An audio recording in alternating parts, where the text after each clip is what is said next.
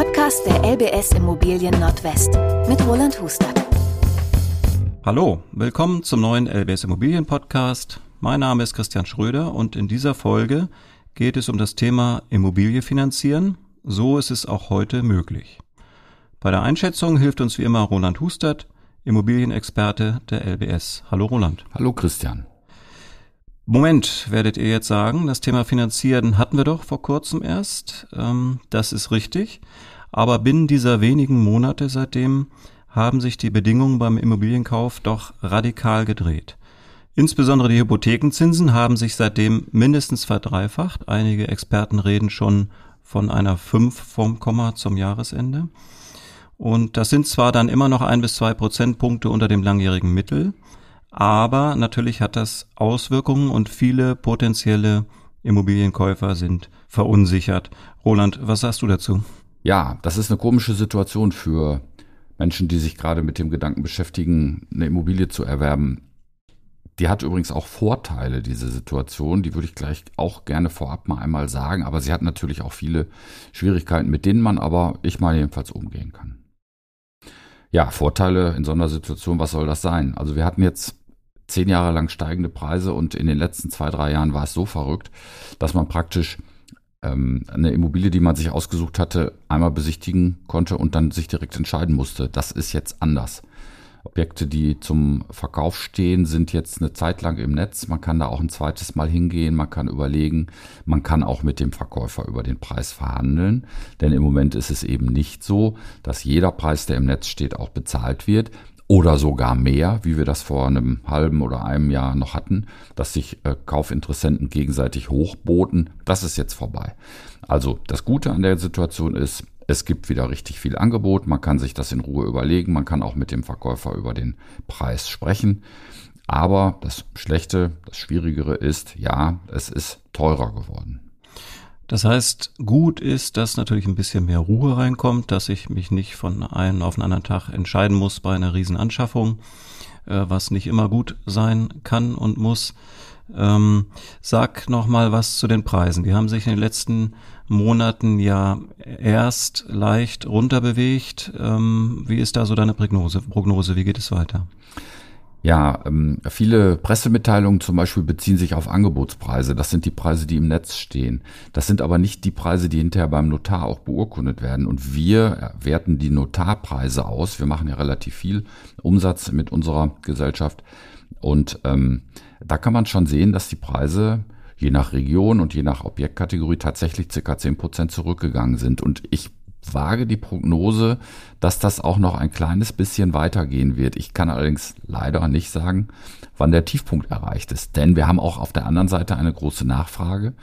Ähm, alle haben das wahrscheinlich gehört oder gelesen. Der Neubau ist total zurückgegangen. Wir haben im Moment ganz wenig Projekte, die neu an den Start kommen, weil energetische Voraussetzungen schwierig sind, weil die Finanzierung schwierig ist, weil die Kalkulation auch für die Bauträger und Projektentwickler total schwierig ist, so dass von unten, will ich jetzt mal sagen, also aus der Mietecke, große Nachfrage ist, aber tatsächlich die Kunden, die finanzieren müssen, im Moment Schwierigkeiten haben, die aufgerufenen Preise zu finanzieren. Und deswegen gibt es von oben sozusagen einen, einen Druck, ähm, dass die Preise ein bisschen zurückgehen. Okay, fasse ich nochmal zusammen. Im Neubau wird es vermutlich mindestens eine Aufwärtsbewegung weitergeben müssen äh, in Höhe der Inflation, weil die Bauleistungen, die Grundstückskosten, die Handwerker, alle verbunden noch mit Mangel und die Riesennachfrage ergeben halt, dass es da gar keinen großen Preisspielraum geben kann für die das Anbieter. Das ist das eine. Ich falle dir einfach mal ins Wort und dazu kommt eben auch noch, dass wir auch alle was fürs Klima tun wollen. Das heißt, die Technik, die wir in den Häusern brauchen, wird jetzt immer teurer, je nach Anforderungen. Das merkt man natürlich beim Neubau sofort, gerade beim Preis. Dann. Ja, das wird zwar auch noch ein Thema für die Gebrauchtimmobilien, kommen wir noch drauf. Nochmal zu den Preisen bei den Gebrauchten. Da stellen wir halt fest, dass es zwischendurch je nach Lage und Objektart zehn Prozent runtergegangen ist. Wie kann man die Objekte noch mal ein bisschen genauer beschreiben, wo ich noch ein bisschen auf Preisverhandlungsspielraum spekulieren kann? Ja, man kann sagen, dass sich die Kaufinteressenten jetzt um andere Objekte kümmern.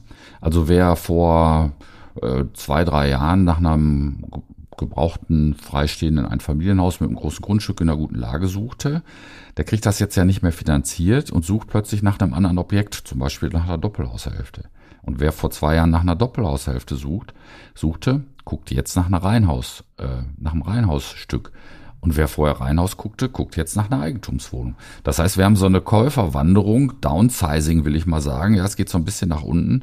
Und das ist übrigens auch aus meiner Sicht eine Möglichkeit, mit dieser höheren, mit diesem höheren Aufwand für eine Finanzierung umzugehen, dann vielleicht doch ein kleines bisschen kleiner einzusteigen. Welche Kategorien jetzt wie viel Preissenkung haben, das ist so unterschiedlich. Es hängt sehr stark von den Regionen ab äh, ob das ländlich oder städtisch, ob das ähm, in einem Ballungsgebiet ist oder eben nicht. Und natürlich immer auch von der Mikrolage, wie weit sind, äh, ist das Versorgungszentrum entfernt, Schulen, Einkaufen, solche Dinge, Arbeitsplatz. Also da kann man nicht so richtig eine allgemein gültige Aussage treffen. Gut, aber wenn du sagst, alle müssen eine Nummer kleiner gehen, bleiben tendenziell eher die sprichwörtlichen großen 60er, 70er Jahre Eigenheime. Ähm, als größeres Angebot, wo wahrscheinlich mehr Spielraum ist, je mehr auch ich natürlich nochmal hinter energetisch investieren muss, denke ich. Ne? Das ist so, ja, das kann man tatsächlich so sagen. Hm. hm. Lass uns mal auf den zweiten Einflussfaktor gehen, der halt die Menschen im Moment verunsichert. Das sind eben die gestiegenen Zinsen. Ähm, mach doch am besten mal ein konkretes Beispiel. Ich weiß, dass wir in NRW so einen Durchschnittspreis über alle Immobilien, Wohnungen, ähm, Häuser, neu gebraucht ähm, irgendwo von, von, sagen wir mal, 300.000 Euro haben, um mhm. einfach rechnen zu können. Wie wirken sich jetzt diese ein, zwei, drei Prozentpunkte, die wir seit äh, einem guten Jahr da an Anstieg haben, wie wirken die sich aus für meine monatliche Belastung? Ja, also jetzt wird's ein bisschen technisch. Wir hatten vor einem Jahr ein Prozent Zinsen. Wenn ich mit einem Prozent Zinsen einen Kredit zurückzahle, dann muss ich aber mindestens zwei Prozent Tilgung verabreden, sonst werde ich äh, in meinem Leben gar nicht mehr fertig. Wir können das vielleicht gleich nochmal erklären, wie so eine Annuität, so nennt man das, wie das äh, zusammenhängt. Mhm. Also eins plus zwei, das heißt, wir hatten vor einem Jahr oder anderthalb Jahren drei Prozent Belastung. Jetzt haben wir vier Prozent Zinsen. Bei diesen höheren Zinsen kann ich aber mit etwas niedriger Tilgung arbeiten. Das heißt, es reicht jetzt ein Prozent Tilgung, sodass ich vier plus eins fünf habe. Also vorher drei Prozent, jetzt fünf Prozent. Und dieser Unterschied, ich habe das mal für 300.000 Euro Kredit einfach gerechnet, ähm, würde im Monat einen Unterschied ausmachen von 750 Euro im Monat vorher auf jetzt 1250 Euro. Das heißt, das klingt dann nicht mehr ganz so erschreckend. 500 Euro sind natürlich viel Geld. Auf der anderen Seite muss ich ja bedenken, wir haben vorher von dem drohenden Wohnungsmangel gesprochen. Die Mieten steigen überall auch weiter. Ich werde häufig die Situation weiter haben, dass ähm, eine Immobilie zu finanzieren ähnlich von der Belastung her auslaufen kann wie die Kaltmiete, die ich sowieso zahlen müsste. Das muss man sich zumindest mal nebeneinander halten und dann in Ruhe weiter schauen. Genau, ich gehe da nochmal dazwischen. 1250 Euro Kaltmiete, die ist in einer Stadt wie zum Beispiel hier in Münster ähm, nicht unüblich. Ähm, dafür kann ich mir 300.000 Euro Kredit leisten, wenn ich den Kredit bekomme. Darüber müssen wir gleich mal intensiv sprechen. Da geht es nämlich ums Eigenkapital. Aber wenn ich diese 300.000 Euro Fremdmittel aufnehme, habe ich ja auch Eigenkapital. Das heißt, ich bin dann irgendwo in so einer Preisregion von 350 bis 400.000 Euro unterwegs.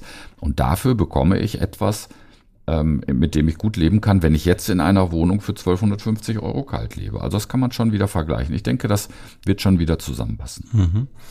Dann lass uns mal wieder auf die klassische Finanzierungsbetrachtung gehen. Wie stelle ich für mich denn jetzt fest, dass ich unter diesen neuen Bedingungen mir dauerhaft tatsächlich auch eine solche Finanzierung leisten kann? Was muss ich tun? Ja, das Wichtigste ist, dass man sich mal einmal vorab, bevor man sich um Objekte kümmert und um Suche, einmal wirklich sehr gründlich von einem seriösen, guten Partner beraten lässt. Wir sagen dazu Finanzierungscheck. Dazu ist ganz wichtig, mal einmal die Kaltmiete auf den Zettel zu schreiben, dann vielleicht das, was ich jeden Monat spare. Das könnte auch ein Lebensversicherungsbeitrag sein, aber insbesondere Sparleistungen ähm, und meine aktuellen Lebenshaltungskosten. Das packe ich alles mal so zusammen und dann kriege ich ja schon raus, wenn ich also die Miete ersparen würde und auch sonst nichts mehr über Wertpapiere oder Konten zusätzlich spare. Wenn ich diese beiden Posten zusammenpacke, Miete und Sparrate, dann kann das ja meine Finanzierungsrate sein. Und das kann man sich erstmal ausrechnen, was das eigentlich wäre. Ich warne davor, wenn da jetzt ein Betrag rauskommt, wir bleiben mal bei den 1250 Euro von eben, dann sofort loszulaufen, sondern ich muss mir wirklich gut überlegen, ob ich das auch auf Dauer stemmen kann. Also, was ist, wenn mein Auto kaputt geht, wenn die Waschmaschine kaputt geht, wenn der Urlaub ansteht oder die Kinderkommunion? Ich sollte rechtzeitig vorher mit diesen Raten üben. Klingt jetzt ein bisschen doof. Wie kann ich eine Rate üben? Ja, also wenn du dich heute verpflichten würdest, eine, ein Haus oder eine Wohnung zu kaufen, dann musst du das ja für die nächsten mindestens zehn Jahre so auch können. Und damit du weißt, dass du das kannst, solltest du das vielleicht, bevor du kaufst, mal zwei Jahre machen. Also Miete, die musst du sowieso zahlen, aber diese Sparrate, die du zusätzlich brauchst, um zur Finanzierung zu kommen, dann wirklich jeden Monat, jedes Jahr für zwei Jahre zum Beispiel an die Seite zu legen.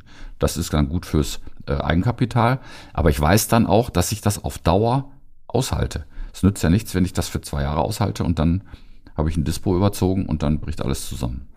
Ein seriöser Baufinanzierer wird sowieso die Rechnung dann aufmachen und genau gucken, was kann ich von den von die eben genannten Unwägbarkeiten des Lebens auch ähm, dauerhaft äh, stemmen. Genau. Siehe Autoreparatur und so weiter. Ne? Da wird ja auch der Selbstbehalt, der sogenannte Selbstbehalt angesehen. Also eine Familie mit zwei Kindern muss mindestens so und so viel zur Verfügung haben. Da haben die Banken etwas unterschiedliche äh, Grenzen. Ähm, also die Bank guckt schon auch sehr genau, ob ähm, sie diesem Kunden das zutraut. Aber ich würde das für mich selber auch nochmal checken. Jetzt gehe ich davon aus, dass die gestiegenen Zinsen auch dazu führen, dass die Banken vorsichtiger sind mit der Kreditvergabe. Und dann kommen wir zum Thema Eigenkapital. Äh, lange Zeit gab es durchaus Anbieter, die auch 100 äh, oder sogar über 100 Prozent Finanzierung gemacht haben. Die Zeit dürfte vorbei sein, sprich, äh, wir kommen zum Stichwort Eigenkapital. Du hattest eben in unserem Beispiel bei 300.000 Finanzierungssumme schon genannt, 50 bis 100.000 Euro Eigenkapital soll ich mitbringen. Wie kriege ich die zusammen? Was gibt's da für Posten? Weil die habe ich natürlich nicht irgendwo bar rumliegen. Ja, also ich sollte schon ein bisschen was auf dem Konto haben, denn so Nebenkosten im Rahmen einer Finanzierung, die sollten auch direkt bezahlt werden können. Nebenkosten ist ähm, Grunderwerbsteuer, Maklerkosten, Notarkosten, Gerichtskosten. Da kann man von ungefähr zehn Prozent ausgehen. Ähm, wie kriege ich dieses Eigenkapital zusammen? Also was ist überhaupt Eigenkapital? Eigenkapital ist Geld, sind Wertpapiere, sind eingezahlte Lebensversicherungen, sind Guthaben auf Bausparkonten. Lebend, ähm, äh, Eigenkapital kann aber auch sein, zum Beispiel ein Grundstück oder ähm, Eigenleistung, wenn ich Dinge selber tue. Vielleicht erkläre ich mal einmal, wofür Eigenkapital eigentlich wichtig ist. Eine Bank macht ja eine Kalkulation wie jeder andere Kaufmann auch. Die kaufen das Geld ein, rechnen, wie sicher ist das Geld, wie, wie sicher ist es, dass ich das Geld zurückbekomme. Dann muss diese ganze Geschichte abgewickelt werden. Ich muss also meine Leute bezahlen und ich will Gewinn machen. So, und dieser Risikopunkt, der ist ein Teil des Preises, also des Zinses. Und je weniger Risiko ich für die Bank darstelle, umso billiger wird der Zins. Und an diesem Risiko kann ich arbeiten. Zum Beispiel durch Eigenkapital. Ja, je mehr Eigenkapital ich habe, desto weniger Risiko hat die Bank. Aber auch zum Beispiel durch vielleicht ein Arbeitgeberdarlehen, was äh, mir mein Arbeitgeber gibt und er will im Grundbuch nicht vorne stehen, sondern er lässt der Bank dann diesen sichereren Platz. Das wäre ein bisschen wie Eigenkapital. Ähm, aber auch so Absicherungen zum Beispiel an einem zweiten Objekt, vielleicht bei den Eltern, wo ich, wo die Hypothek, die Bank die Hypothek dann auf das zweite Objekt äh, mit äh, eintragen lassen kann. Die Eltern zahlen dann nicht den Kredit, nur die, das Risiko für die Bank ist geringer. Und das alles zusammen ist Eigenkapital. Und wie kriege ich es zusammen? Naja, sparen, sparen, sparen und vielleicht auch nochmal rundum fragen. Es gibt ja tatsächlich, äh, ist mir selbst passiert, auch ähm, äh, Eltern oder Verwandte, Onkel, Tante, Oma, Opa, ähm, die eigentlich darauf warten, mal gefragt zu werden, weil sie haben für den Enkel oder den Sohn, äh, die Tochter, die Enkelin schon was an die Seite gelegt und wollen dann in so einer Situation auch gerne helfen. Fragen kostet nichts, mehr als ein Nein kann man nicht kriegen. Und ähm, wenn dann da ein bisschen Rückenwind kommt, so will ich das man denn, dann kann einem das ja helfen. Und die zweite Quelle, die du nanntest, auf die man nicht zwingend selber kommt, Arbeitgeberdarlehen, da sind die Rahmenbedingungen ja auch immer besser, weil die Arbeitgeber haben natürlich Interesse, gute Leute auch wieder mehr an sich zu binden, weil Fachkräftemangel, wissen wir alle, ist äh, droht an jeder Ecke. Ähm, Eigenkapital ist das eine, dann gibt's ja noch das schöne Stichwort, klingt so ähnlich, Eigenleistung. Für viele vermeintlich ähm, ein Allheilmittel, weil ich sage, naja, was das, was ich da so an Know-how brauche, das kann ich mir bei YouTube-Tutorials zusammensuchen und dann kann ich eine Menge Eigenleistung einbringen. Welche Größenordnung darf ich da einplanen und wann greift die überhaupt auch nur?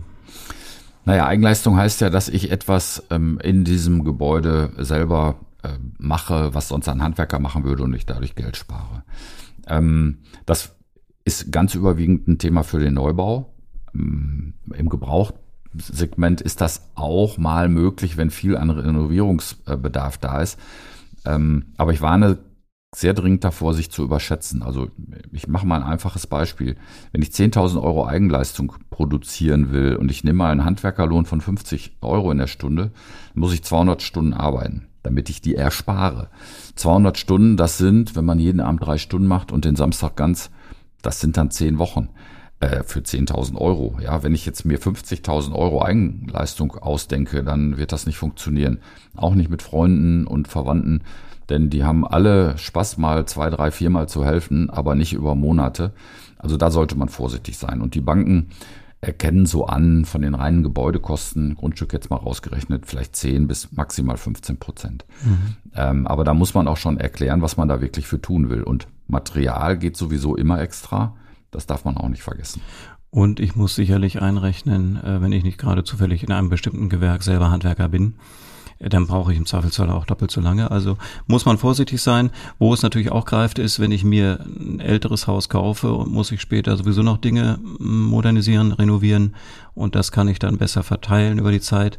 Aber das hilft mir nichts bei der Anschaffung zum Zeitpunkt des Kaufes selber. Ne? Das stimmt. Das ist beim Gebrauchtobjekt ein Vorteil. Ich kann Dinge in die Zukunft verschieben und dann geht es häufig ja auch ein bisschen leichter. Allerdings Vorsicht an der Bahnsteigkante. Wenn ich dann Geld brauche, was ich in meiner Ursprungsfinanzierung nicht mit eingeplant habe und danach finanzieren muss, das ist häufig eine sehr teure Geschichte, denn da gelten dann ganz andere Regeln als bei der Grundfinanzierung äh, für Kauf oder für den Bau. Also da bitte dann rechtzeitig überlegen, wie viel Geld brauche ich denn in einem Jahr, wenn ich dann den Dachboden ausbaue oder oder oder. Mhm. Gut, wir waren bei den Quellen für mögliches Eigenkapital. Wie sieht es bei sonstiger Unterstützung äh, bei der Finanzierung aus? Ich weiß, dass der Staat schon aus historischen Zeiten immer das Interesse hatte, dass seine Bürger gut und sicher untergebracht sind, weil dann sind sie auch weniger bereit, ähm, auf die Straße zu gehen und Revolution zu üben. Äh, sprich, Wohneigentum ist weiter grundsätzlich politisch gewollt. Zwischendurch hat man allerdings das Gefühl, dass die in ihrer Blase in Berlin das ein bisschen aus den Augen verlieren. Ähm, wie sieht's da aus mit Förderung? Es gibt trotzdem eine ganze Menge, wenn man mal genauer hinguckt. Ne? Ja, es gibt eine Fülle von unterschiedlichen Förderungen. Das kann ich jetzt nicht im Detail erklären, weil das wirklich auch ein bisschen unübersichtlich und kompliziert ist, aber ich will die Themen wenigstens schon mal nennen. Ich fange mal an mit dem Klassiker, also Wohnungsbauprämie. Das kennen, glaube ich, ganz viele Leute, weil es das schon ganz lange gibt. Wenn ich auf ein Bausparkonto Dinge, äh, Geld einzahle, dann kann ich als, ähm, als Prämienberechtigter Prämie bekommen. Das können bei Verheirateten bis zu 140 Euro im Jahr sein. Klingt erstmal wenig, aber wie sagt man so schön, Kleinvieh macht auch Mist. Vermögenswirksame Leistungen machen auch ganz viele. Das sind ähm, diese bis zu 78 Euro, die man in irgendeiner geförderten Sparform anlegt. Kriege ich von meinem Arbeitgeber als Teil des Lohnes, ne? muss ich auch mal nachfragen. Je nach Tarifvertrag teilweise oder sogar ganz. Ne? Und darauf gibt es dann je nach Einkommen und äh, Anzahl der Kinder auch nochmal eine Arbeitnehmersparzulage. Dann Wohnriester. Äh, ganz lange in der Kritik gewesen, immer wieder, wir sagen dazu auch äh, Eigenheimrente, ähm, kommt richtig was bei raus. Lohnt es sich, sich drum zu kümmern. Bis zu 950 Euro im Jahr an Zulagen. Wir hatten gerade schon 140 und nochmal bei dem Vereil 936, also da kommt schon so einiges zusammen. Bei dem Wohnriester vielleicht nochmal deutlich der Hinweis, hat leider nur diese Namensgleichheit mit Riester, hat aber mit dem Geldriester und Versicherungsriester, dem klassischen Null gar nichts zu tun. Ganz genau. Also wirklich trauen, mal nachzufragen, weil das den Vorteil hat, ich kann sowohl mein Eigenkapital stärken in der Sparphase, wie hinterher diese Hunderten von, von Euro Zulagen gehen direkt in die Tilgung äh, meiner Finanzierung und entlasten mich da enorm. Mhm, genau. Kreditanstalt für Wiederaufbau, kurz vorm KfW, ähm, macht einiges für den Neubau. In fast allen Bundesländern gibt es Programme, wir sagen dazu öffentliche Mittel, zum Beispiel in NRW. Ähm, da kann man wirklich sehr, sehr günstige Kredite auch für einen äh, Kauf eines gebrauchten Objektes bekommen. Äh, zu 1% Zinsen zum Beispiel, mit besonderen Tilgungsmodalitäten, manchmal auch Tilgungszuschüssen, hängt aber vom Einkommen ab, sollte man mal reingucken. Also zusammengefasst, staatliche Förderung und alles, was dazu passt. Äh, sucht euch einen Berater, der das richtig kann. Sparkasse, Bank, äh, freier Berater. Guckt und lasst euch von dem mal wirklich zu diesem Thema beraten, weil das ist Fachwissen. Also das kann man sich nicht mal selber eben googeln. Ist nun mal eine komplexe Angelegenheit, so eine Baufinanzierung, wollen wir gar nicht verschweigen. Vielleicht kannst du noch mal äh, zusammenfassen in einer einfachen Regel. Wir haben gesprochen über Eigenkapital, ähm, wir haben gesprochen über Hypothekendarlehen. Es gibt ja auch noch das Bausparen. Wie spielt mhm. das da rein? Gibt es da so eine Faustregel, ja. wie so eine Finanzierung aussehen kann? Also die alte 20, 30, 50er Regel, die würde ich einfach jetzt hier mal bringen. 20 Prozent Eigenkapital, 30 Prozent Bauspardarlehen, 50 Prozent von der Bank. Ähm, das wäre eine Möglichkeit zu finanzieren mit allen Abweichungen, die man da machen kann. Ich würde gerne nochmal auf äh, zwei andere Dinge äh, abstellen. Einmal auf die Laufzeit des Kredites. Leute, die ein Objekt kaufen, sind häufig irgendwie zwischen 30 und 40. So. Ich meine, meine persönliche Meinung, spätestens wenn ich in Rente gehe, sollte ich mit der Finanzierung fertig sein. Das ist aus meiner Sicht übrigens die beste Rente, die man haben kann, wenn man mietfrei wohnt. Ja, also mit 65 muss Schluss sein. Und je nachdem, wie alt ich bin, wenn ich vorne einsteige, habe ich eben x Jahre Zeit, um das zu regeln. Da gibt es übrigens einen schönen griffigen Durchschnittswert. Der ist auch schon wieder ein paar Jahre alt, der dürfte auch gestiegen sein. Im Schnitt erspare ich mit einer abbezahlten, selbstbewohnten Immobilie mir im Alter 600 Euro netto. Und das ist ja mal eine Hausnummer als Ganz genau. Rentenbaustein. Genau. Ne? Also die Gesamtlaufzeit, da würde ich mal drauf achten vorne. Wie viel Zeit habe ich eigentlich? Und wie lange will ich jetzt Zinssicherheit? Wenn ich dieses Zinsniveau, was wir jetzt haben, festschreibe, für 10 Jahre oder für 15 Jahre, das ist üblich. Man kann auch mal 20 Jahre, das ist aber eher unüblich, das bezahlt man dann wieder beim Zins. Dann muss ja nach den 10 oder 15 Jahren irgendwas passieren. Wir sagen dazu Anschlussfinanzierung. Das heißt, dann wird neu verhandelt und je nachdem, wie das Zinsniveau ist, habe ich mehr oder weniger monatlichen Aufwand. Wäre super, wenn wir wieder ein Prozent hätten ich glaube aber nicht dran. Durchschnittlicher, langjähriger durchschnittlicher Zins waren 6 Prozent. Ich habe schon mal mit 8,5 Prozent finanziert. Ging mir auch so. Deswegen macht es Sinn, äh, sich vorher zu überlegen, wie lange will ich mich äh, festbinden mit den Zinsen und wie kann ich vielleicht das Risiko nach den 10 oder 15 Jahren absichern. Und dazu gibt's auch Möglichkeiten. Zum Beispiel.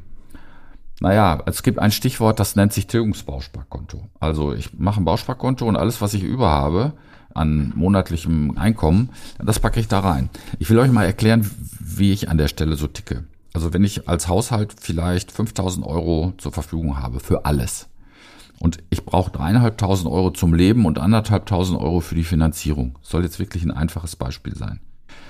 Und ich kriege ein Prozent Gehaltserhöhung auf meine 5000 Euro. Wir reden im Moment von 10 Prozent, 10,5 Prozent, aber es könnten ja 2, 3, 4, 5 Prozent sein. Ich rechne jetzt mal mit ein Prozent Gehaltserhöhung. Dann sind das 50 Euro, von denen 35 Euro für meinen Konsum nötig sind und 15 Euro in die Finanzierung gehen können. Wenn ich das zehnmal hintereinander mache, dann habe ich jeden Monat 150 Euro mehr in der Finanzierung als Sondertilgung. Die kann ich aber nicht bei der Bank unterbringen. Die Bank akzeptiert einmal mehr eine Sondertilgung. Und da könnte man so ein Nebenkonto laufen lassen, wo man das dann so reinpackt. Ich habe das persönlich so gemacht. Das hat mir sehr geholfen. Ich war dann am Ende sehr schnell fertig. Das wäre eine Möglichkeit, das Zinsrisiko nach den 10 oder 15 Jahren abzusichern. Okay, unterm Strich höre ich raus, ähm, du machst eher Mut. Die Medien- und Stimmungslage im Moment, ähm, dass sich das ja so gut wie keiner mehr leisten könnte. Man spricht inzwischen schon in der Boulevardpresse von der oberen Mittelschicht. Das können wir so nicht ohne weiteres unterschreiben, sondern das Entscheidende ist, ich muss mehr denn je mich erkundigen, ich muss mich schlau machen, ich muss mir Leute suchen, die vertrauenswürdig sind und mit denen muss ich mich zusammensetzen und in Ruhe planen, was geht. Kann ich nur unterstützen, du hast total recht. Was will ich eigentlich haben? Muss es das freistehende Einfamilienhaus am Stadtrand sein, wenn ich jetzt in der Dreizimmerküche Badwohnung äh, wohne, oder kann es auch was anders sein? Wenn ich mich auf die Finanzierung gut vorbereite, wenn ich alle staatlichen Förderungen nutze und wenn ich mich gut beraten lasse, kriege ich das hin. Sagt Roland Hustert, Immobilienexperte der LBS. Vielen Dank dir. Hilfe bei den ganzen Themen, die ja durchaus komplex sind, findet ihr zum Beispiel bei den Finanzierungsrechnern auf lbs.de. Da könnt ihr ganz in Ruhe eine solche Immobilienfinanzierung in den groben Bausteinen schon mal durchrechnen. Bis zum nächsten Mal, alles Gute, euer Christian Schröder.